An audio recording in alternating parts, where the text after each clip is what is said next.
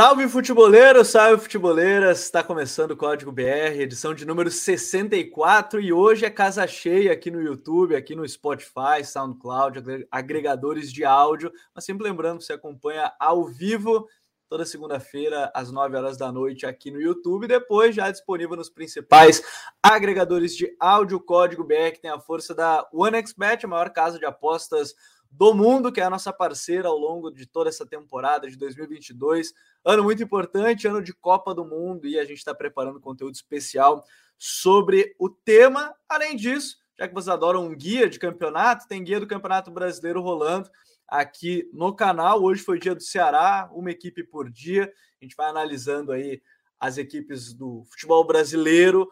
Um deles está a perigo, é o trabalho de hoje, a análise de hoje que a gente vai fazer aqui no episódio. Por isso, convidei pessoal que é todo mundo da casa, mais tranquilo hoje no episódio. Mas vou começar por ele que está mais distante de todos nós, está em São Paulo, fazia tempo que não participava com a gente.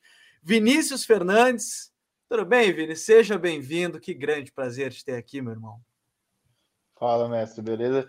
Eu acho legal que tu falou, abriu, né, introduziu o podcast falando do, do, guia, e é legal porque, pô, quantas vezes a gente não fez guia, né? Fez essa correria para falar com bastante gente e tentar mapear bem o Brasil, né? Com pessoas que, que sabem de, de todos os clubes. E é, e é, é muito difícil, né? Às vezes encontrar pessoas que sabem especificamente sobre clubes que estão fora daquele raio, né? Eh, do centro do país, ali, principalmente. Mas é isso. Prazer estar falando com vocês de novo. Tava com saudade de falar aqui no Futuro e, e prazer falar contigo. O Vini, para quem não sabe, coordenou o guia de 2018 da Copa do Mundo também, né? A gente tinha os podcasts sempre pré Campeonato Brasileiro, mas também o Guia da Copa do Mundo, que voltará agora na temporada de 2022. Michele Silva, nosso apresentador do God Save the Game e também analista, hoje trabalha na Band. Tudo bem, Michele? Seja bem-vindo.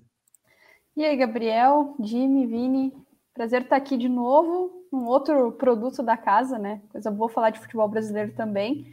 E pena que o cenário que a gente vai falar não é muito positivo, né, para esse time, para esse técnico mas vai ser interessante a gente comentar, porque tem também possíveis projeções aí. E vou aproveitar para elogiar de novo o guia da Copa de 2018 e, e dizer que estou ansiosa pelo guia deste ano, que é sempre muito bom. É, o bom é que esse ano em dezembro a gente vai deixar mais tempo também, pessoal, e acompanhando o guia da Copa do Mundo tá chegando. Quem também está aqui com a gente, nosso colunista, escreve sobre, sobre futebol sul-americano, treinador veio da Argentina, inclusive, né? O Cacique Medina, a gente vai falar um pouco mais até, relembrar um pouco esse período dele na, na Argentina com o Tajeres. Dimitri Barcelos, tudo bem, Jimmy? Seja bem-vindo. Salve, salve, Gabi, salve, Vini, Michele, prazer estar aqui com vocês hoje para falar um pouco, né, dessa situação aí que envolve uh, esse time brasileiro, né, que começou um cenário até que promissor, mas acabou degringolando aí, né, logo de cara, o negócio não anda muito fácil e se a gente está falando de guia, já deixa a bomba na mão do Gabriel aí, né? Que o guia do Brasileirão provavelmente vai passar por alguma mudança antes mesmo de entrar no ar, aí, pelo menos essa parte. Eu internamente já fiz algumas apostas de quantos treinadores vão cair antes de começar o campeonato. Antes de eu já fazer o vídeo, aí depois já vai, vai cair. O Inter é na terça-feira que vem, dia 29. Então, assim, vamos ver como é que será esse futuro do Inter, que será o tema de hoje. E muita gente já está comentando. O maior jornalista deu o Buenas Noches. O Joe Carvalho disse que o Inter é um cemitério de treinadores. O Jornal Vermelho e Preto perguntou se o trabalho do Medina é pior que o do Paulo Souza. E o Leonardo Bayer, está respondendo já a capa, inclusive. Problema principal ser mais humilde e abrir mão do esquema que claramente não deu certo. Nenhum jogo marcou mais que dois gols, a gente vai falar sobre isso no episódio. Bom, Vini, a gente conversou algumas vezes é, sobre a chegada, quando o, Medina estava para chegar, sobre essa expectativa, porque o nome de treinador ele veio assim, foram muitos nomes em meio ao período do Inter buscando um técnico, e, e no momento talvez da chegada no Medina, é, a gente já comentava algumas coisas, tipo, tá, o time dele é mais reativo, o time dele vai prefere ficar sem a bola e tudo mais, Gauchão vai ter um, um contexto diferente. Mas você esperava estar tá nesse nível, o Inter, hoje, nesse momento que a gente está aqui, é 21 de março, né? É, você esperava o Inter nesse nível que está hoje no, no, campeonato, Vini? Não, até, bem sinceramente me, me surpreende. Assim, eu imaginava alguma dificuldade para propor jogo inicialmente. Uh, eu dei uma entrevista uh, para a Rádio Gaúcha, conversando com o Douglas Demoliner, né, que é até nosso amigo em comum aí. Grande Demoliner.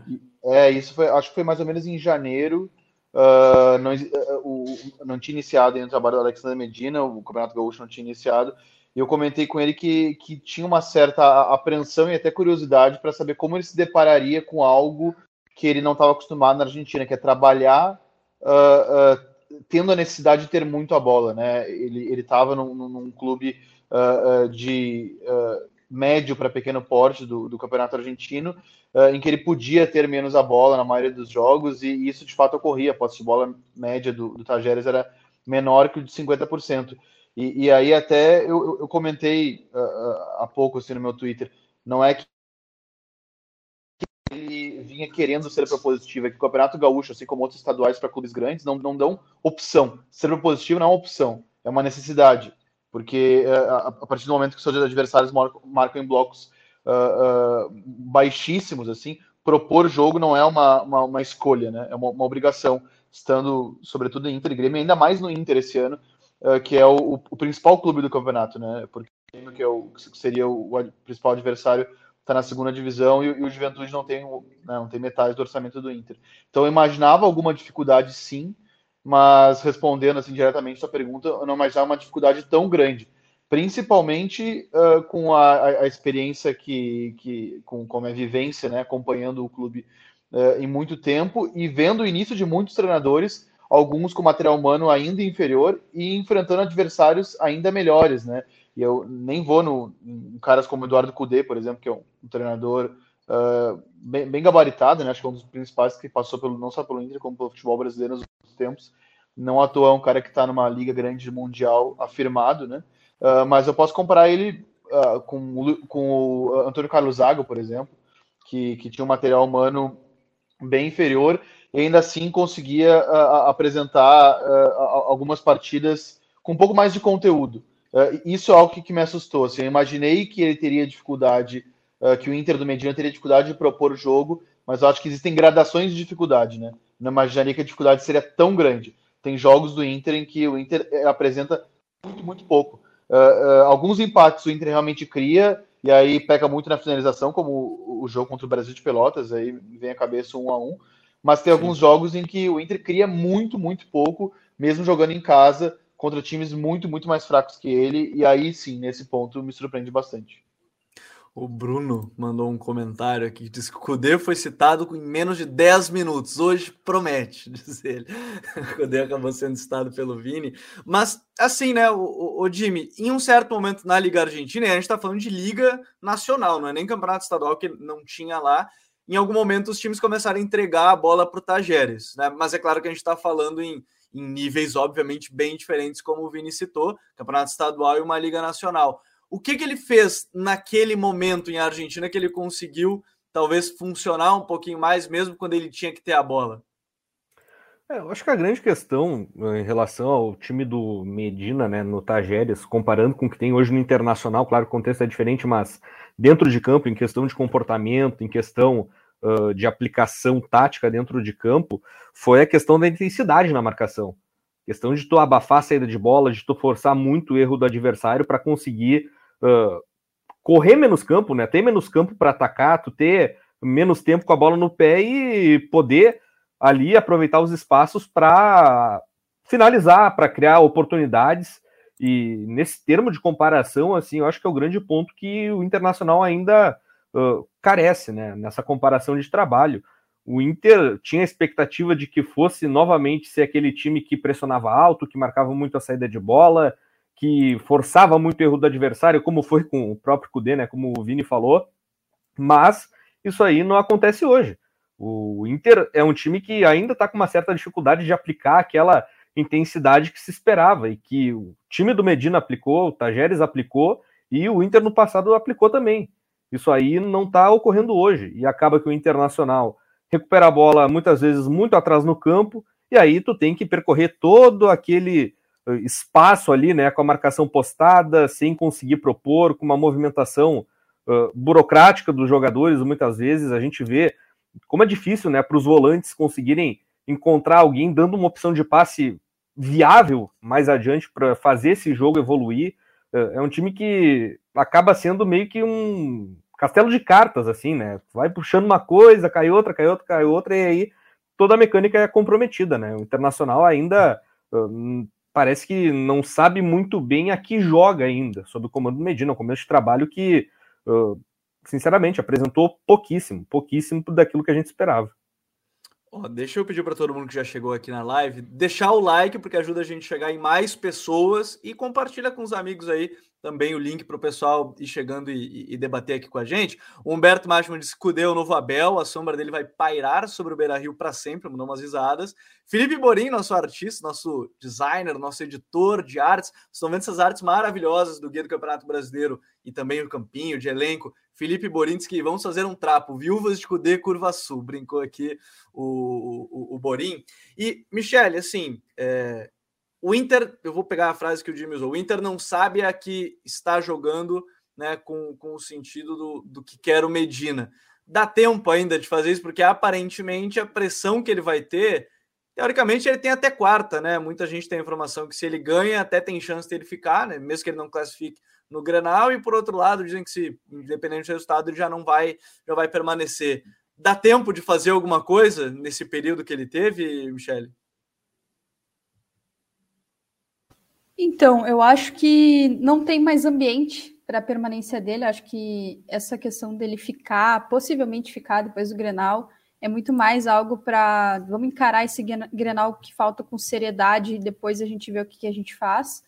É, mas não vejo ambiente para que ele fique. E é até um debate que eu tive com o Vini e tal. A gente conversou bastante sobre isso e divergiu em alguns pontos também.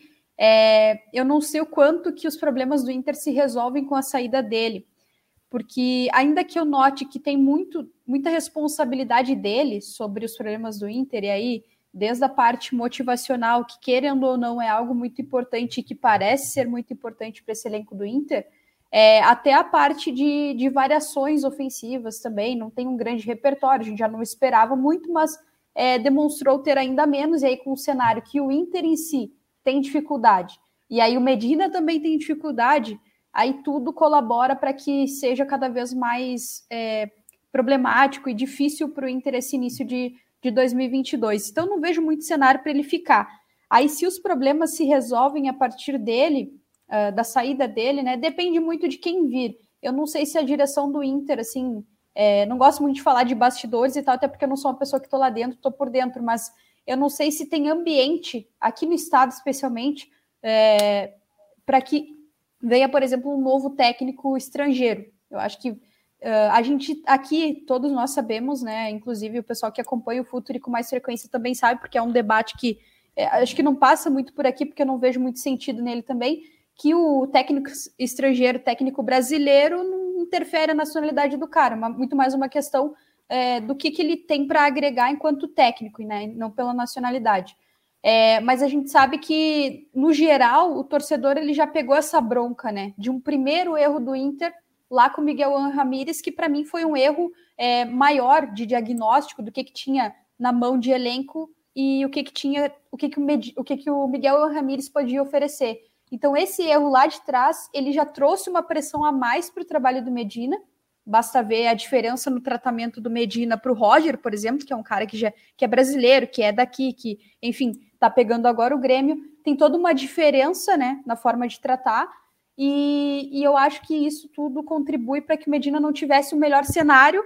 E aí, agora, com o insucesso do Medina, o próximo que vier, se for estrangeiro, pode acabar aí é, transformando essa rejeição de técnicos estrangeiros no Inter uh, ainda transformando para algo ainda pior, né? Então, é, depende muito de quem vir, Gabriel, assim, te respondendo. Mas eu acho que também tem que, tem que acrescentar nessa discussão do Medina. É, concordo muito com o que o Vini falou, o Jimmy falou também. É, acho que o Medina tem grande responsabilidade, né? Como eu já, já citei, mas também me, me causa preocupação, assim, o quanto, quanto de coisas que o Inter queria para esse início de, de trabalho dele, né? Ele é um técnico que ele foi uhum. contratado até um, demorou um pouco mais a ser contratado, né, ainda que a direção do Interneg. É, os reforços vieram com atraso, tanto é que estão chegando ainda, e ele completou os dois meses e dez dias do primeiro treino dele. É, tudo isso com o Inter precisando ganhar o campeonato, ainda dar minutos ao D'Alessandro, que está se despedindo do clube, muito justo, é, e ainda precisando fazer testes, porque precisa ver como é que os jovens mais jovens jogam. Então é uma série de exigências que eu não sei se caberia para esse momento. Também eu acho que é importante citar isso como um dos motivos do fracasso. Tem uma coisa que está me chamando a atenção aqui nos comentários, muita gente está tá falando, vou colocar para o Vini essa também, é que muita gente está falando, ah, será que não é algo maior do que exatamente só o treinador? A Michelle citou um pouco isso, questão... Tem gente aqui, por exemplo, é, o Lucas Piccoli botou em que medida vocês acham que o problema é apenas o técnico, a direção não tem responsabilidade? E tem uma outra pergunta que foi mais ou menos nessa. Aqui, o Leonardo Moreno, ele ainda mandou. Falam muito em aspectos táticos e ideias do treinador, mas não acho que o mau desempenho passa muito mais por outros fatores do que esse. Vini, essa pressão, a Michelle citou a questão da pressão também. É, o quanto você acha que isso interfere no trabalho, interferiu no trabalho, por exemplo, na testagem de ah, é, o início do ano veio com a frase de o gauchão é, é muito importante, vamos ganhar, é força máxima. É, o quanto você acha que isso interfere, por exemplo, no trabalho do treinador? Depois eu estender para todo mundo essa mesma pergunta. Eu acho que interfere bastante, mas assim, sobre o treinador ser a, a, a raiz de todos os problemas, eu acho que ela não é a raiz de todos os problemas. Mas aí me perguntam assim: demitir o técnico vai resolver os problemas? Não, mas assim, mas aí eu também devolvo uma pergunta o que seria a resolução dos problemas do Inter? Seria ganhar um título grande? Se, se, a resolução dos problemas do Inter é ganhar um título grande, pode vir o Pepe Guardiola, que não vai acontecer. Não vai acontecer com esse elenco, não vai acontecer uh, uh, com essa estrutura, não vai acontecer com esse, com esse investimento. A resolução dos problemas do Inter é ficar, terminar o ano em oitavo lugar e conseguir uma semifinal de Sul-Americana? Se essa é a resolução dos problemas do Inter, pode ser que a saída do Medina venha a, a, a resolver. Depende do que as pessoas consideram o problema do Inter. Evidentemente, o problema do, do que, que o Medina não é ocupado por um clube que não ganha um título relevante há uma década. Né? Os problemas do Inter eh, estruturais são muito grandes e o Inter, uh, uh, a grande, grande questão para mim sobre o Inter é que ele está se deparando uh, com a necessidade de resolver questões que ele não resolveu há muito tempo atrás. E, e, e, que, e que, a gente esperava que essa direção resolvesse, eu acho que ela encarou esses problemas com muito idealismo e pouca, pouca realidade. E, aí acho que desde o, desde o pleito, eu acho, uh, eu, eu, eu, acho que a, que a gestão uh, atual, que eu acho que é, é, me parece bem intencionada, ela uh, perdeu a, a, oportunidade de fazer com muito capital político que ela tinha, e ela tinha de fato muito capital político. Eu tenho a impressão que até pela ausência de adversários, o, o atual presidente do Inter venceria em qualquer contexto da eleição uh, ela, eu acho que ela desperdiçou a oportunidade de lançar um discurso mais realista. Uh, e aí se falou muito em, em, futebol, que eu acho importante, mas falou pouco em necessidade de reestruturação econômica, administrativa. E aí eu acho que, que o, o, o campo e bola, o, o modelo de jogo, uh, que para mim ponta do iceberg de uma reestruturação, ela foi tratada como prioritária. E aí o Inter, sem investimento, uh, numa situação bastante precária, embora vice-campeão brasileiro, mas com uma das maiores uh, dívidas do país, estava pensando em uh, reformular completamente, reformar o seu modelo de jogo, sendo ele Inter o atual segundo colocado, né? Não foi campeão brasileiro por poucos centímetros. ele fez uma, uma, implosão total e, e aí a, a, a, se mostrou errôneo e aí algo que, que me chama a atenção é que o Inter é administrado por pessoas que uh, são novas no futebol. Uh, e, e, eu digo novas no futebol que elas não estão acostumadas uh, com seus cargos administrativos, né? O presidente Alessandro Barcelos tinha ficado pouco tempo como vice de futebol, acho que não chegou um ano, e, e, aí ele foi eleito presidente. O, o então vice de futebol dele, o primeiro vice, era um cara mais experiente, mas aí o clube optou por um executivo mais jovem, eu até acho salutar a, a, ideia. Só que aí também contratou um treinador jovem. Então era, era uma reunião bastante arriscada, né? Claro que hoje, analisando Sim. retrospectivamente, né, a, a, aos olhos do tempo, é muito mais fácil a gente falar, né? Uh, eu, eu, não imaginaria que, que, que, o Inter estaria nessa situação atualmente. Acho que pouca gente imaginava. Mas foi uma reunião bastante arriscada, de, de três pilares muito, muito inexperientes, né? Do treinador, do executivo uh, e do presidente, né? Teoricamente, uh... o, mais, o, me, o, mais experiente foi o, o Grossi vindo do River, né, Vini? Dos pilares. Assum, assumindo uma função que não era exatamente o que ele fazia no River, né? Porque uh, não é, nem era isso que ele fazia no River. Então uh, vem um cara de uma de uma de um, de um outro lugar, né? Uh, e, e, até acho que o fato dele uh, estar tá tendo mais sucesso no trabalho, acho que tem muito a ver com, com o fato de que o ambiente no trabalho tem menos pressão por resultados. Mas aí o Inter ele rejuvenesceu muito os seus, os seus quadros e aí trouxe muitos, muitos profissionais que, que não estão acostumados a lidar com, com determinados tipos de situação. Por exemplo, para o Miguel Ramírez, quando ele chegou, se deparar com uma pressão de, de, de ter que obter resultados em 10 jogos é uma novidade para ele. Para o Alexandre Medina, embora seja muito diferente como treinador do, do Miguel Ramírez, ter que propor jogo é uma novidade, porque o, o Alexandre Medina tem três anos de profissão. O, o Miguel Ramírez ele tem uh, dois anos de profissão, antes ele estava num. Uh, ele só trabalhou em contexto de pouca pressão. Então o Inter ele está apostando em profissionais que, embora sejam diferentes, eu entendo, são caras que não estão acostumados a se deparar com determinadas funções, uh, com, com, pressão. E aí eu acho que é legal falar de campo e bola, é importante, mas futebol é ambiente também, né? Futebol é, é, é pressão. Ainda mais no Brasil, né? Eu vinha falando com a Michelle, né? A gente estava conversando muito nos últimos dias e, e eu falei para ela que em contextos políticos, que, que, os clubes brasileiros são políticos. Agora a gente está vendo, né, com a, com a entrada das SAFs, as coisas mudarem um pouco, mas uh, 98% dos clubes brasileiros são clubes, são entidades associativas uh, que têm um conselho de gestão e que tem conselheiros e, e, e a, a, interferência política muda completamente a natureza de um clube de futebol. E, e aí todos esses profissionais eles não estão acostumados a, a, lidar com isso. E eu, eu vejo muito essa. Uh, eu, eu, eu, acho que esse quadro do Inter atual, uh, o Medina tem responsabilidade, claro, como eu, eu falei, na, eu comentei na minha primeira fala. Eu acho que a, a saída dele pode, dependendo de que pode resolver problemas imediatos do Inter, mas não vai resolver problemas a longo prazo. Justamente por isso, porque eu acho que o Inter é, deixou de encarar problemas uh, latentes que ele tinha no passado que viraram uma bola de neve hoje. E tem uma coisa, o, o Jimmy, que me chama a atenção, assim, dentro do que o Vini estava falando, a questão do mudança do modelo de jogo, é, usar o termo que ia fazer um futebol propositivo, obviamente é, traz o torcedor para o seu lado num primeiro momento, mas depois, em meia dúzia de insucessos, talvez se tenha se tem esse pé atrás, ou coloca uma pressão, às vezes, por exemplo, no próprio Medina, que não é um treinador lá propositivo, mas na época era, uma, era, era o Miguel Ramírez. É, isso também pode ser um fator de, ó, a promessa era do jogo propositivo, agora você tem uma pressão externa também de você prometeu algo que você não está entregando, você coloca uma pressão até no treinador que não tem exatamente um modelo dessa forma, né? Como é que você vê essa questão também da, da talvez a grande discussão é, não sei se é a grande, mas uma das principais discussões do tal modelo propositivo e modelo reativo em meio a tudo isso, Jimmy? Eu acredito que esse viés precisa ser discutido primeiramente diante daquilo que foi colocado na mesa para definir a vinda do técnico.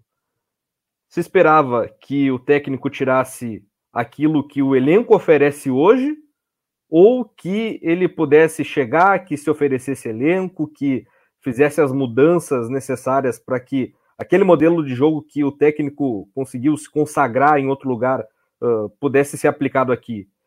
Quando o Alessandro Barcelos, eu me recordo até hoje, assim, ele fala sobre protagonismo do Internacional sob o comando do Alexander Medina, eu acredito que ele já deveria estar bem ciente de que seria necessário trazer algumas peças para que ele pudesse de fato, aplicar aquilo que ele teve sucesso lá na Argentina, especialmente levando o Tajeres a um bom posicionamento no campeonato argentino.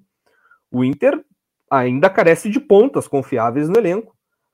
O David, que chegou para ser um jogador de lado, que chegou para ser um jogador de velocidade, de explosão, está sendo utilizado no centro do ataque, né? Não exatamente como uma referência, mas está sendo escalado inicialmente no centro do ataque.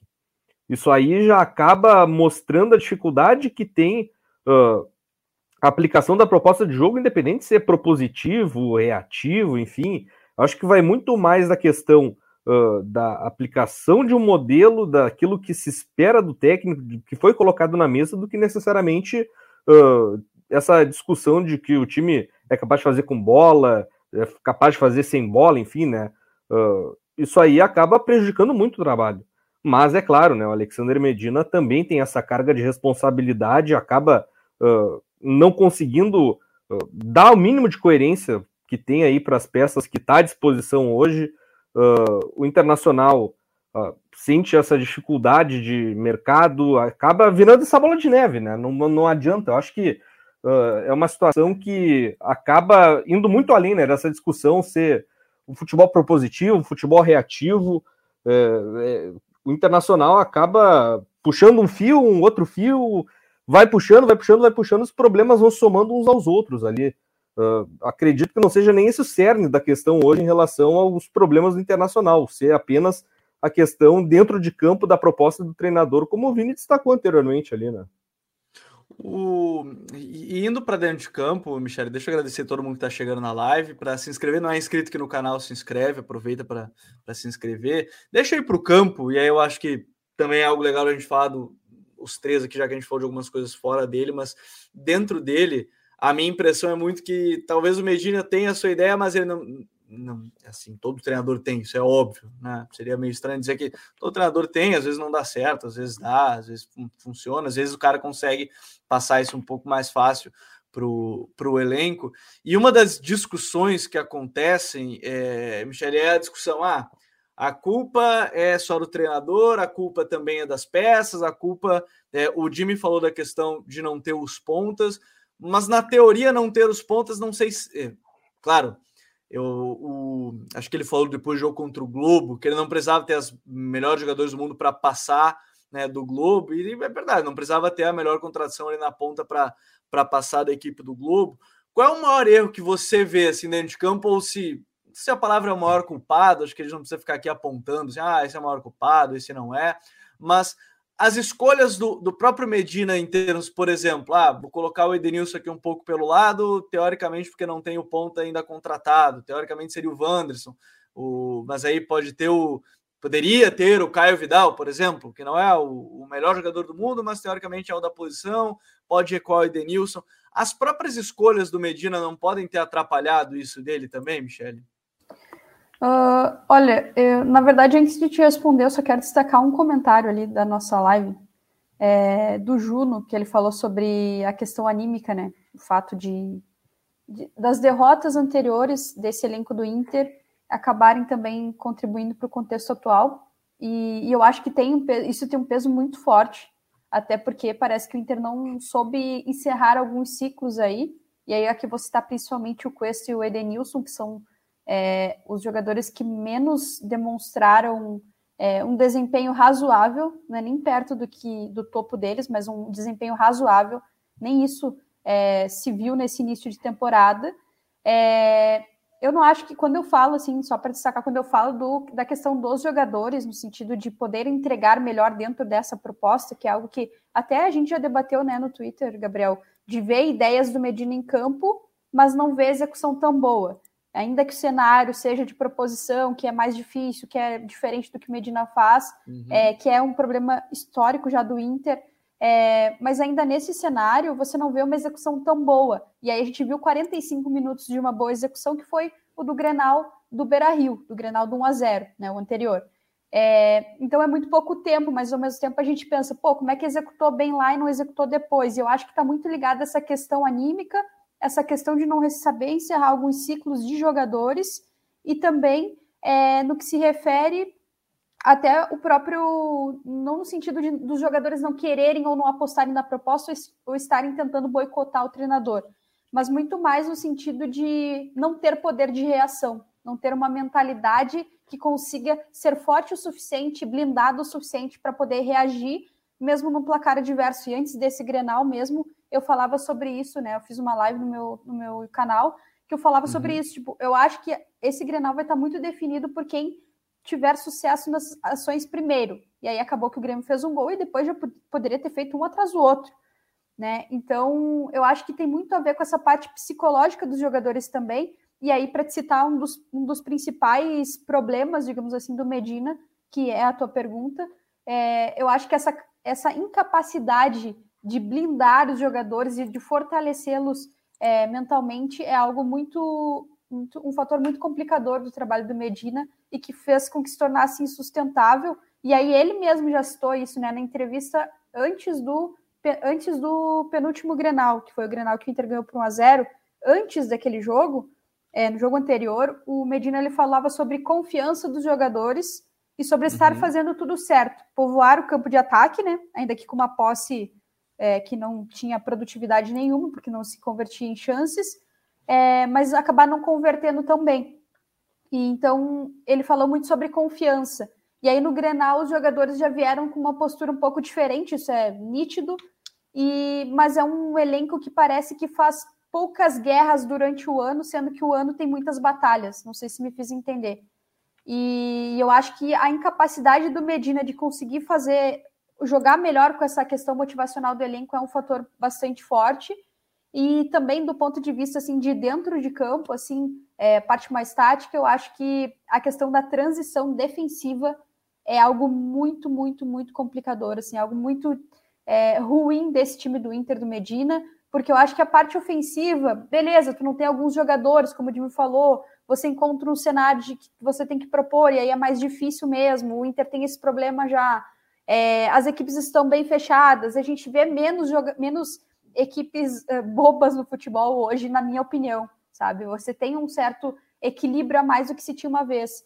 E, e tudo isso tu até entende porque tem muitas questões aí para dar um suporte, né?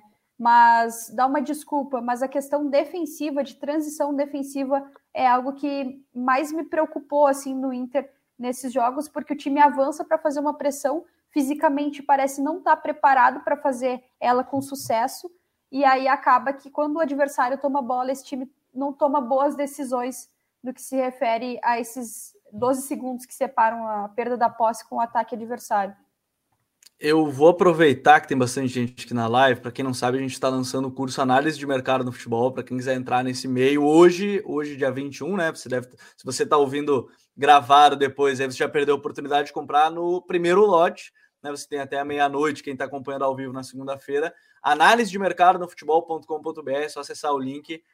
Uh, os professores são tirando eu ali, que vou estar apresentando aula de ferramentas e tal, tem uma gama de professores, Leonardo Miranda, Renato Rodrigues, é, tem até o José Rodrigues, que ele é analista de desempenho do Aston Villa, inclusive, vai estar com a gente, falar tudo sobre análise de mercado, como é que funciona, desde o analytics, ferramentas, edição, tudo isso a gente vai estar lá é, para quem quiser. Tem, então, a última oportunidade de primeiro lote, o curso começa dia 7 de abril, vão ser aulas ao vivo, mas com um mês né, você, vai ter, você vai poder ver depois, durante dois meses, a, as aulas, depois de adquirido o curso, não conseguir ver ao vivo. Eu vou fazer o gancho do que a Michelle falou, Vini, porque é curioso, assim, ao mesmo tempo que talvez os jogadores não comprem essa guerra para todos os jogos, e eu acho que no, no Grenal, que o Inter ganhou com o Medina ali do 1 a 0 teve um cenário bem ideal, entre aspas, que foi o time do Grêmio estar tá um pouco mais passado. Eu vi alguém falando aqui como vocês explicam o Grenal anterior em relação a esse de agora. Eu acho que começa já por um pouco que o Grêmio deu bem mais espaço,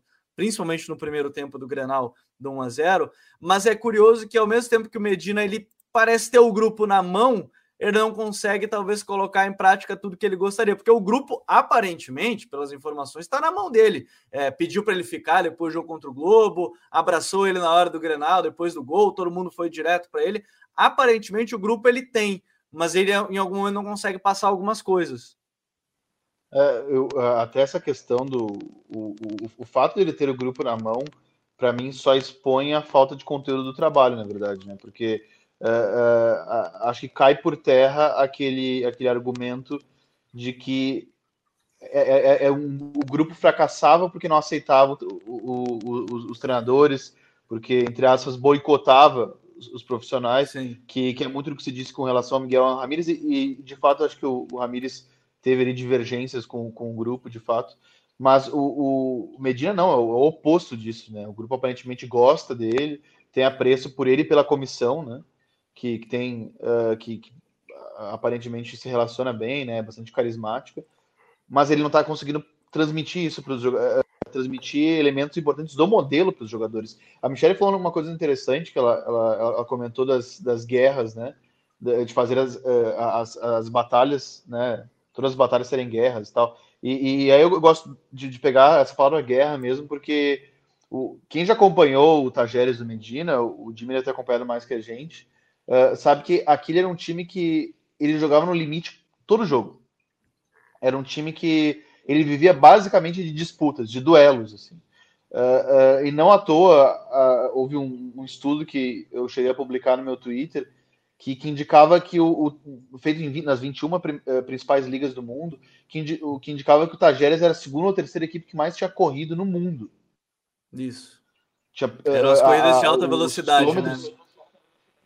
Exatamente, isso é muito sintomático. E, e, o primeiro era o Leeds, do Bielsa, que faz muitos fazia muitos encaixes, né? Era um time que se deslocava, uh, que, que, que uh, era um time que realmente se desgastava muito em campo, porque o modelo demandava aquilo. E o modelo do, do Medina demanda muito isso também. Mas o que mais me surpreendeu de, de, de tudo, assim, é a falta de solidez defensiva. Uh, isso é o que mais me decepcionou. Como eu comentei antes, assim, eu imaginava que o trabalho dele teria muita dificuldade com bola, não tanta dificuldade, mas o, o, o Tajeres é um time que não tomava muitos gols. Fazia poucos gols também, mas não tomava muitos gols nos jogos. E, e aí a dificuldade do grupo de assimilar alguns conceitos de linha defensiva sustentada é algo que, que, que, é, que é impressionante até assim para mim. Porque é, é, era um, um elenco que vinha fazendo alguns encaixes na última linha com técnicos anteriores, né? Os antecessores do Medina, o Aguirre, fazia muito isso. Antes dele, o Ramírez também fazia muito isso. Esses encaixes na última linha. O Medina não trabalha com isso, ele trabalha com a, chamada linha sustentada, né? Que embora os Sim. volantes às vezes fazem encaixes, a última linha defende espaço, né? E, e mais e alta, aí, né, do que o tradicional. Exatamente. E aí a gente vê o elenco do Inter pecando muito, com muita dificuldade de assimilação e tomando muitos gols. A, a, dificuldade do, do, do, elenco de assimilar isso uh, Aí eu não sei se, tem, se é uma questão metodológica, de compreensão da mensagem, se é uma limitação dos jogadores. Uh, e aí lembrando que passaram muito. Uh, o, ele já testou Heitor na lateral, Bustos, uh, Mercados que jogou em algum momento. Não, não lembro jogou, se jogou ou não. Jogou, jogou. na zaga, Bruno Mendes, uh, Kaique, Cuesta, lateral esquerda, os dois laterais, né, tanto o Moisés quanto o PV. Então rodou muita gente a gente vê em todos eles algo em comum, a dificuldade em assimilar muito isso, né? Uh, e tudo bem que são, que são, uh, são 13 jogos, eu acho que realmente tem que ser considerado o pouco tempo de trabalho, sim. Acho que não é um elemento que a gente pode, tem que ignorar, não é porque eu acho que o trabalho dele é ruim, que eu acho que tem que ignorar isso. Isso é um fator que efetivamente contribui muito uh, e a gente deve pesar, mas ele tem tido muita dificuldade de marcar contra adversários muito precários, né? Muito precários mesmo. Entre os quatro principais estaduais, o do Rio Grande do Sul ele é de longe aquele que tem adversários mais amadores, assim. Né? Uh, são são um, é um time na segunda divisão, dois na primeira. Uh, na terceira, eu acho que tem dois também, que é o Brasil e o, e o Ipiranga. Ipiranga. Uh, o, o, o, resto, alguns na, na, na quarta. O Caxias está na D, né? É, o, o, na D tá o Caxias, acho que São José também tá, né? Uh, e, e, e os, os, demais, se eu não me engano, os, uh, quem está nos acompanhando pode corrigir, sequer divisão tem, né? Então ele está ele tá enfrentando adversários muito frágeis e, e, assim, sofrendo muitas chances. E aí me impressiona não só os gols que o Inter sofre, como o número de vezes que os goleiros, que o Daniel, sobretudo, trabalha nos jogos do Inter contra adversários inexpressivos às vezes. Isso, para mim, me surpreende, assim, particularmente. O... Deixa eu aproveitar aqui trazer alguns comentários, pessoal. O William Barbosa diz que o time do Medina é todo na base do individualismo. Uh, o Lucas Goulart ainda botou: Fala, mestres. Vocês não acham que os jogadores do Inter já estão acomodados já faz umas duas temporadas? Dois vices em sequência com os mesmos pilares. Medina parece equivalente oposto do Papito no quesito carisma. Não me surpreende jogadores não comprarem seu estilo de jogo. O Medina joga. Pacote, com... que, é, que eu acho que acho que é foi uma referência preparada preparador ah, tá, dele. isso, tá certo, Papote, tá, tá certo, tá certo, isso aí. Botou até uma mensagem agora de Ubuntu, né, pré-Grenal, aí da, que provavelmente ele viu o documentário do Doc Rivers lá, no, lá na Netflix, que, que tem o jogo contra o, pelo Boston Celtics, né, na época. O Marcelo de Andrade da Bota Medina joga com linhas altas, isso exige muito treino, velocidade dos zagueiros pressão na pressão do campo adversário. Deixa eu colocar um detalhe, isso que o Vini falou da metodologia, talvez, dos jogadores da linha alta, que muita gente lembra da linha alta do Flamengo, né, com o Jorge Jesus. Eu sempre coloco um detalhe só nessa linha alta do Flamengo, que três jogadores estavam acostumados a isso porque jogavam na Europa, né? O Felipe Luiz, o Rafinha e o Pablo Mari, todos estavam mais adaptados a essa cultura, talvez, de ter uma linha um pouco mais alta. O, o, o Felipe Luiz, claro que dependendo muito, até porque ele trabalhava com o Simeone, mas quando prestava, fazia isso, então só colocando esse adendo pode ser um, um fator, não é não é mais, mais simples, não é tão simples assim. O Medina era segundo no Argentino, assim como o Mar também ia bem no Del Valle. O assunto da capacidade técnica dos treinadores me parece fora de questão há tempos. Bom, Jimmy, se, e dentro disso, olha só, é, o Henrique Bonato ainda botou que o Medina não é o problema do Inter, só que a gente está começando falando sobre a questão. Gabi, só para. Diga, Vini. Eh, só para te interromper rapidamente, que eu, que eu vi ali o espectador falou assim: ah, o, o Medina era o segundo na Argentina e o Mar também não tinha problemas. E, é, é, é, só curioso também que esse elenco do Inter também foi segundo no Brasil também, né? Se, se, se a comparação com o elenco que chegou, esse, eu não digo esse elenco porque trocou muito, né? mas eu, eu, eu, faço a referência porque a torcida do Inter uh, gosta de né, simbolizar como uma era. E, e, se a gente for assim colocar essa era também, né? Uh, são jogadores que são vice-campeões brasileiros e vice-campeões da Copa do Brasil em sequência. E o Joca Ferrabone, abraço para ele aqui, ó. Acredito que a descompactação das linhas e inexistente pressão no portador da bola por parte do Grêmio tenha inflado, ele botou entre aspas, um pouco a atuação dos meias do Inter e o time como um todo no clássico. Discussão top, elenco top, abraço, queridos, abraço. Aí o Joca que está no, nos acompanhando. Bom, Jimmy, se a gente está partindo dessa ideia toda de que talvez já não tenha muito o clima, o trabalho não tenha se encontrado assim dentro dessa ideia.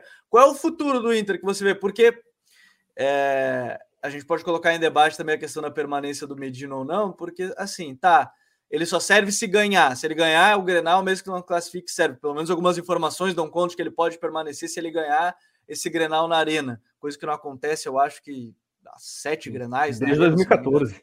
Isso, desde 2014, são sete anos, na verdade, não sete Grenais, sete anos lá na arena. É, se ele ganhar, serve, se ele não ganhar, não serve. E talvez, dependendo das atuações, isso possa ser uma linha tênue, né? De ganhar ou perder e se ele serve ou não. Como é que você vê esse futuro, então, a curto prazo? Porque se for eliminado, e a tendência, né? Tem que fazer 3 a 0 para ir para pênaltis, o Inter vai ter 15 dias. Teoricamente, 15 dias também seria bom se vai mudar, como tá falando, né? Vai mudar. Pode ser um caminho também, já que aparentemente não tem tanto esse clima, o, o Jimmy. Pois é, eu acho um tanto problemática né, essa ideia de tu sustentar o treinador com base no resultado de um jogo específico. Se não tem a convicção de que está rendendo, de que o time pode apresentar mais que aquilo que apresenta hoje, é melhor tomar outro rumo, né? E o problema é que é duro, né? Tu já está recém março, né? Tu tá engatinhando na temporada, tá terminando o campeonato estadual e a projeção da temporada ser de contenção de danos, basicamente. Tu não começou ainda as tuas principais competições, já caiu de uma, inclusive, né? Que era a Copa do Brasil, mas tu tem Campeonato Brasileiro, Sul-Americana, que acabam sendo os focos, e, enfim, né? O torcedor já pensa dessa forma, a direção, tudo indica, também já pensa por esse viés da contenção de danos. E aí, eu sinceramente acredito que o Medina, independente de qualquer coisa, não segue depois do, do Grenal, né? Independente do resultado, independente de classificação, ah, porque a gente sabe muito bem aqui no Rio Grande do Sul o peso que tem a demissão às vésperas de um Grenal, né? Depois do que aconteceu Sim. com o Inter em 2015. Não vai acontecer de novo. O Inter demitiu o Diego Aguirre dias antes de um Grenal, tomou 5 a 0 Então o peso que eh, essa ideia do fato novo, né, que foi o termo utilizado até pelo Vitório Pífero, que é o presidente da época, uh, acaba sendo gigantesco. O Inter não vai incorrer nisso de novo. Uh, com esse período, né, até tu ter jogos de novo, acho impossível que o Internacional reverta esse resultado, é o momento para mudar o trabalho, até porque acaba sendo um, algo muito raro, né? Com a temporada já em andamento, ter tempo para trabalhar. Então, se tu vai fazer essa mudança, esse é o momento. Não vai sustentar com 1 a 0, 2 a 0 sem ter convicção no trabalho do treinador para daí cinco rodadas dentro do Campeonato Brasileiro, tu vê que não vai andar e demitir, e com tudo embolado, vai lá tentar mudar o trabalho. É a hora. Eu acho que o Internacional chega no, chegou no beco sem saída com Medina e acaba sendo um contexto muito parecido com o que, aconteceu em 2021, né? Que Miguel Ramírez começou bem ali, teve resultados expressivos, com goleada contra o Olímpia, contra o Deportivo Tátira, venceu alguns bons jogos no Campeonato Gaúcho, aí desandou e acabou vindo o Diego Aguirre para uh, tentar segurar o time no Campeonato Brasileiro para não brigar contra o rebaixamento. conseguiu ali, teve seu sucesso, não foi muito além da metade da tabela. E agora acredito que esse é o contexto que o Internacional se encontra de novo, né? Acaba o estadual, volta a estacar zero, já eliminado da Copa do Brasil, mas pelo menos dessa vez tem um cenário de Sul-Americana completo ainda, né? Para tentar disputar, tem o um Campeonato Brasileiro inteiro pela frente, com um treinador uh, podendo chegar para ter um tempo para trabalhar e preparar para esse cenário. Então, acho que é o momento da mudança, realmente, né? Levando em conta esse período que tem, acho que o Inter, o ideal vai ser fazer essa troca aí. Agora, quem vem é uma questão bastante uh, importante, né? Olhando para as opções aí que uh, são colocadas, que tem à disposição, uh, acredito que aí sim, né? O Inter vai optar por um treinador que consiga tirar do elenco atual o máximo possível e não traga um treinador para implementar exatamente o seu modelo de jogo, que teve o sucesso em outro lugar, aquela coisa, como o Vini falou, né, o termo idealístico, assim, né, em relação ao que pode implementar em campo, vai ser mesmo assim, para tentar encaixar o que tem em mãos e fazer aquela temporada uh, protocolar para evitar maiores danos, assim, daqui para diante. O, o Henrique Brito, ele botou. Vocês estão jogando a vitória. Do, vocês estão julgando aqui a vitória do primeiro Grenal. Se deveu só pelo espaçamento do Grêmio, não houve, então, troca de posições no ataque, triangulações. Eu só disse, eu, no caso, eu estava me referindo que isso deixou, facilitou um pouco mais essas triangulações, essa troca de e passe, até... necessariamente que não teve. Diga, isso é até um fator, às vezes, minimizado, né? O quanto que o cenário do jogo contribui para determinada postura, né? O time claro. adversário avançar, fazer uma pressão mais ou menos como o Grêmio fez no Grenal, influencia muito num time que gosta de espaço para atacar. Ô, Gabriel, sem querer me meter aqui na tua pauta, mas me metendo. Manda. Tem um pessoal aqui falando da questão do Edenilson e do, e do Tyson também, como. E era isso que deles, eu ia né? colocar, né? Michel, é importante. Já que a gente está falando Sim. de mudança, né? Isso aí. Porque, enfim, é, teoricamente, teoricamente, o Inter não deve permanecer com, com o treinador, isso a gente não sabe, mas as informações vão por esse lado. Né? É, o Juno até botou: debatam sobre a baixa produtividade de Tyson e Denilson, principais jogadores do meio, que estão em dificuldade de atuar de costas e posicionar contra times em bloco baixo. Vamos partir dessa ideia olhando o elenco. O que, que é o ideal para o elenco, então, olhando as duas principais peças tecnicamente, Edenilson e Tyson, Michele, porque na teoria não funcionaram tão bem ainda com, com, com, com o Medina, né? Pois é, e tem muito essa ideia de que ah, o cara vem para cá, mas ele tem que saber como joga o Edenilson, Tyson, enfim, né? E, e eu acho que sim, que ele tem que saber, mas é, algumas mudanças foram feitas em prol do estilo dele, do 4-2-3-1, e que colocando principalmente o Edenilson nessa linha de 13, que eu acho que não foi, não é de se jogar fora. É, eu acho que uma possibilidade que eu vi, que ele pelo menos ele constatou, ao que tudo indica, o Cacique Medina constatou, não sei se ele vai manter, não sei se nem se ele vai ter tempo de manter, é, mas que pode ser interessante para essa falta de espaço, falta de rendimento no, no, espaço curto, que tem principalmente o Tyson. É, eu acho que é a questão de, às vezes, colocar o Tyson mais pelo lado esquerdo. E aí ele partir dali, ele não ficar encaixotado numa posição mais centralizada, ou como um 10, por exemplo. E o Edenilson, eu acho que talvez, é, de repente, o próximo técnico que vier poderia usar ele como um segundo volante, ou se quiser, de repente, man manter um 4-2-3-1 usando ele na linha de três, colocar ele por dentro, ali como esse cara mais centralizado. Só que aí varia muito da questão do. Eu, eu acho que aí a gente tem que separar. No caso do Tyson, eu acho que ele não estava numa fase ruim. Eu acho que ele precisava de, uma, de um ajuste ali no posicionamento dele em campo. No caso do Edenilson, eu acho que ele passa por uma fase bastante ruim. E aí, tecnicamente, de questão de envolvimento com o jogo, ele parece desligado. É difícil achar o Edenilson em campo com e sem a bola. E isso é um problema. E aí, o pessoal que viu o Edenilson antes, né? Antes do final do Aguirre é, e antes desse começo é, com o Medina, vai dizer que eu tô maluca de falar isso do Edenilson, mas que esse final de Brasileirão com o Aguirre já não entregou muito o time todo embaixo, e aí o time vem de uma carga emocional negativa desse final de ano de 2021 traz um pouco para 2022. E acho que Edenilson ele talvez não tenha superado isso direito, porque ele não está conseguindo é, ser influente, mesmo nas pequenas ações, mesmo quando tem espaço, é, até mesmo no Grenal, que o Inter venceu, que teve mais espaço, como a gente citava, eu senti que o Edenilson ele não apareceu tanto quanto eu imaginei que ele apareceria. E aí talvez para o Edenilson seja muito mais uma questão de resgatar a moral do jogador, enfim, resgatar a confiança dele, já que o Inter renovou o contrato com ele, manteve mais ele por mais um ciclo, né? Para poder utilizar esse jogador que a gente sabe que tem qualidade, mas que não está conseguindo entregar nem parte do que a gente sabe que ele pode entregar. Então, é, sobre esses dois jogadores, eu, eu acredito muito nisso. Talvez o Edenilson voltar ali para uma posição de segundo volante, ou até mesmo é, ser utilizado. Gostei quando ele foi utilizado mais centralizado na linha de três não exatamente um 10, mas as movimentações que ele fazia abriam muitos espaços por ali. Acho que é, tinha possibilidade do, do Medina, de repente, ter explorado mais isso. E o Tyson, acho que até já, já houve esse diagnóstico, né, de que ele não conseguiu render muito bem no espaço reduzido, e aí ser mais deslocado para a esquerda, para ele ter um pouquinho mais de espaço, principalmente se você tem o lateral dando amplitude, que tende a abrir um pouco mais a marcação. O, o Vini, para ti é, é mais um problema técnico hoje dos jogadores ou para eles não tem funcionado bem também o modelo? Eu, eu, eu acho que é um combo de, de situações assim. Para começar, que eu acho que o Edenilson dos últimos anos do Inter, ele, ele não existe no modelo do, do Medina.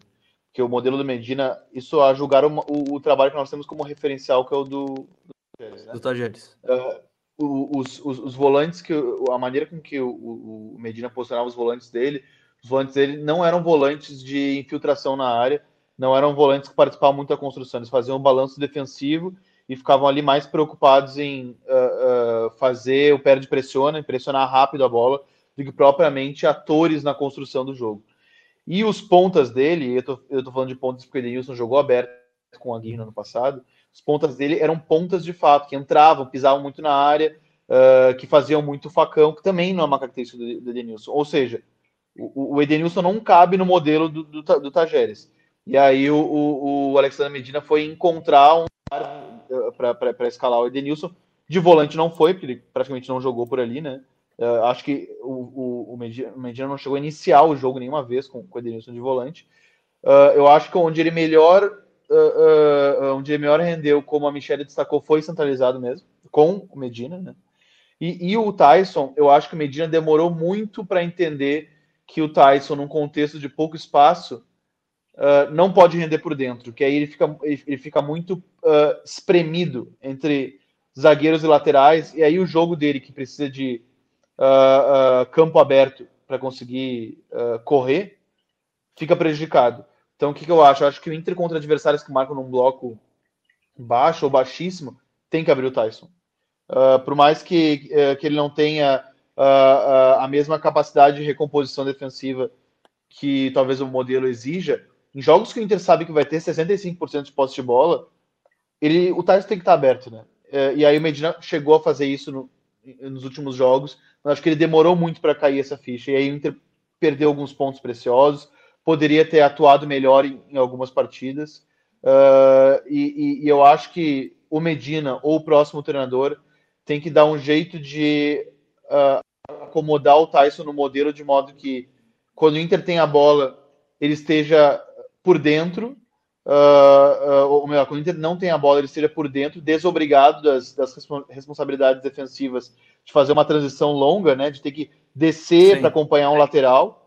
Uh, mas quando o Inter uh, uh, mas quando o Inter tem a bola, está em momento ofensivo, o Tyson possa abrir.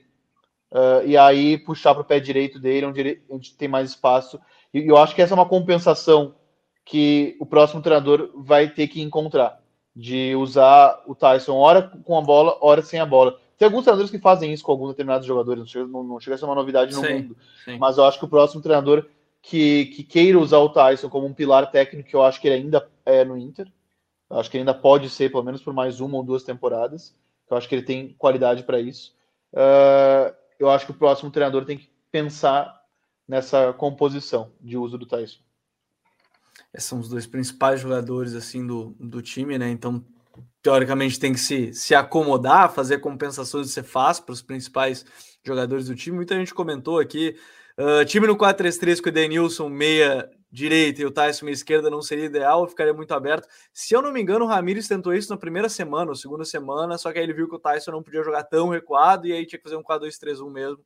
Aí ele, ele botou o Tyson um pouquinho mais adiantado, próximo, acho que na época era o Guerreiro ou o Galhardo, um dos dois mais, mais adiantados. É, então, dentro dessa ideia de. Aí a gente fala de outros jogadores. Por exemplo, o próximo treinador, você imagina que. De novo, a gente parte dessa ideia, até é estranho falar, ah, o próximo treinador, porque as informações dão conta de que deve sair, né? Então é até complicado fazer um, um, várias coisas nesse sentido. Eu vou aproveitar só antes, ó, o Cassiano Becker, isso não é uma coisa que isenta um pouco o trabalho dele, teria que acomodar o Tyson Red onde eles querem jogar e não onde esquema pet, sem contar o Cuesta que não rende em linha alta. Eu acho que até vai do treinador, Cassiano, também ter que se adaptar, né? Não pode ficar exatamente. Adaptações dentro do modelo são, são importantes. Eu não sei exatamente se há uma. se isenta não muito o trabalho. Mas, ô olha só, ele citou o Cuesta que não rende em linha alta. É, se o Inter está pensando nessa contenção que você falou, é o caminho agora botar de fato as cartas na mesa. O Cuesta falou na coletiva, acho que ele foi com o Gabriel e com o Maurício, que eles jogadores não estavam conseguindo desempenhar. Chegou o momento, talvez, da, na palavra não é carta branca, mas mostrar, ó, vamos fazer essas mudanças um pouquinho mais bruscas também em jogadores que já estão há mais tempo no clube? Eu acho que é uma parte importante disso, né? Até porque a gente uh, precisa falar não apenas do momento específico, né? Mas muitos jogadores que estão há mais tempo de casa, aí como o caso do próprio Cuesta, que passam por um momento de decadência técnica e física, principalmente, né? O Cuesta, especialmente, né, pegando como referência nesse caso, nunca foi exatamente um zagueiro que se destacava pelo aspecto físico, um zagueiro de força, de velocidade, sempre foi um zagueiro de precisão no corte, né, de antecipação ali, jogando com a linha baixa, especialmente no período com o Odair Helman, e no momento que tu coloca o Cuesta para jogar numa linha alta, o espaço que tem as costas dele para ele cobrir é uma missão quase impossível. Tem outros jogadores também com muita dificuldade nesse aspecto. Moisés é um lateral que tem uma facilidade muito grande de encurtar o espaço que está na frente dele, de chegar uh, mais firmeza na marcação, mas para recompor, para tentar recuperar, é muito complicado. Então é uma situação que precisa ser colocada realmente na mesa, né? Como tu falou, o Internacional precisa fazer alguns ajustes, acho muito improvável assim que vá buscar grandes reforços, tudo mais, vá mudar tanto a figura do elenco como se fala em bastidores, né? A gente viu algumas notícias saindo nos últimos dias falando que o Internacional vai se movimentar mais intensamente no mercado para buscar reforçar o elenco e tudo mais, mas eu acredito que isso não vai acontecer, sinceramente. E aí, como eu falei, né, resta pensar no novo treinador numa ideia de uh, aproveitar aquilo que tem em mãos da melhor maneira possível. Isso significa, porventura, tu acabar abaixando um pouco mais a linha, tu tentar fazer o time jogar uh, um pouco mais de maneira uh, direta, pensando em outra forma de explorar isso, sem ser da maneira como Medina talvez quisesse explorar e não conseguiu aqui no Internacional, como a gente falava, né? era um treinador que no Tajeres optava muito por um modelo de jogo de um ataque objetivo, de um ataque mais vertical e não tanto de proposição com posse de bola. Isso aí acaba sendo um fator que precisa ser analisado nessa mudança de cenário, né? Que o Internacional muito provavelmente vai passar depois do Grenal. Eu sei que muita gente comentou que teria várias horas de live, mas eu vou deixar uma dica, inclusive, porque a gente vai encerrando o episódio e o código BR da semana, que quem está acompanhando ao vivo, daqui a pouquinho vai começar o Abel Ferreira no Roda Viva. Então fica a, o, aí ouvir um grande treinador do futebol brasileiro atualmente, então vale como destaque. Mas deixa eu agradecer de novo, Vini. Obrigado por ter estado aqui com a gente. Obrigado por todo mundo que estava aqui com a gente também. Mas obrigado, Vini. Até uma próxima, meu irmão. Valeu, cara. Obrigado a todo mundo que ouviu aí. Sempre prazer falar com você. Estou sempre à disposição. Aguentar a Michelle numa segunda-feira à noite não é, não é fácil, né? Mas é isso aí. Segue o baile, né? Pelos amigos a gente faz tudo, né? Vamos embora. O homem esperou até o final, né, para soltar essa. Michele, obrigado, obrigado mais uma vez. A Michele aceitou o convite sem avisar que tava o Vini, tá? Fica aí um, uma informação importante. Obrigado, Michele. Gabriel, eu que agradeço. Valeu, Jimmy também. Vini, ele é que tem que me agradecer, né? Mas eu vou só para deixar um, um, pequeno poder de reação, né? Já que ele largou essa só no final. Mas é isso aí, sempre um prazer estar aqui com vocês, né? Todos os meus amigos. Então é sempre muito bom estar aqui. Estou sempre à disposição. Obrigado, Michele. Jimmy, obrigado, meu amigo. Até a próxima. Eu que agradeço o convite. Estamos aí sempre à disposição. Mais uma vez aqui no Código BR. Abração, prazer falar com o Vini e com a Michelle aí. Um grande abraço para todo mundo que nos acompanhou. Se inscreva aqui no canal e sigam no canal também para acompanhar o guia tático do Campeonato Brasileiro. Só você seguir aqui na nossa playlist. Grande abraço para todo mundo. Valeu, até a próxima. Tchau.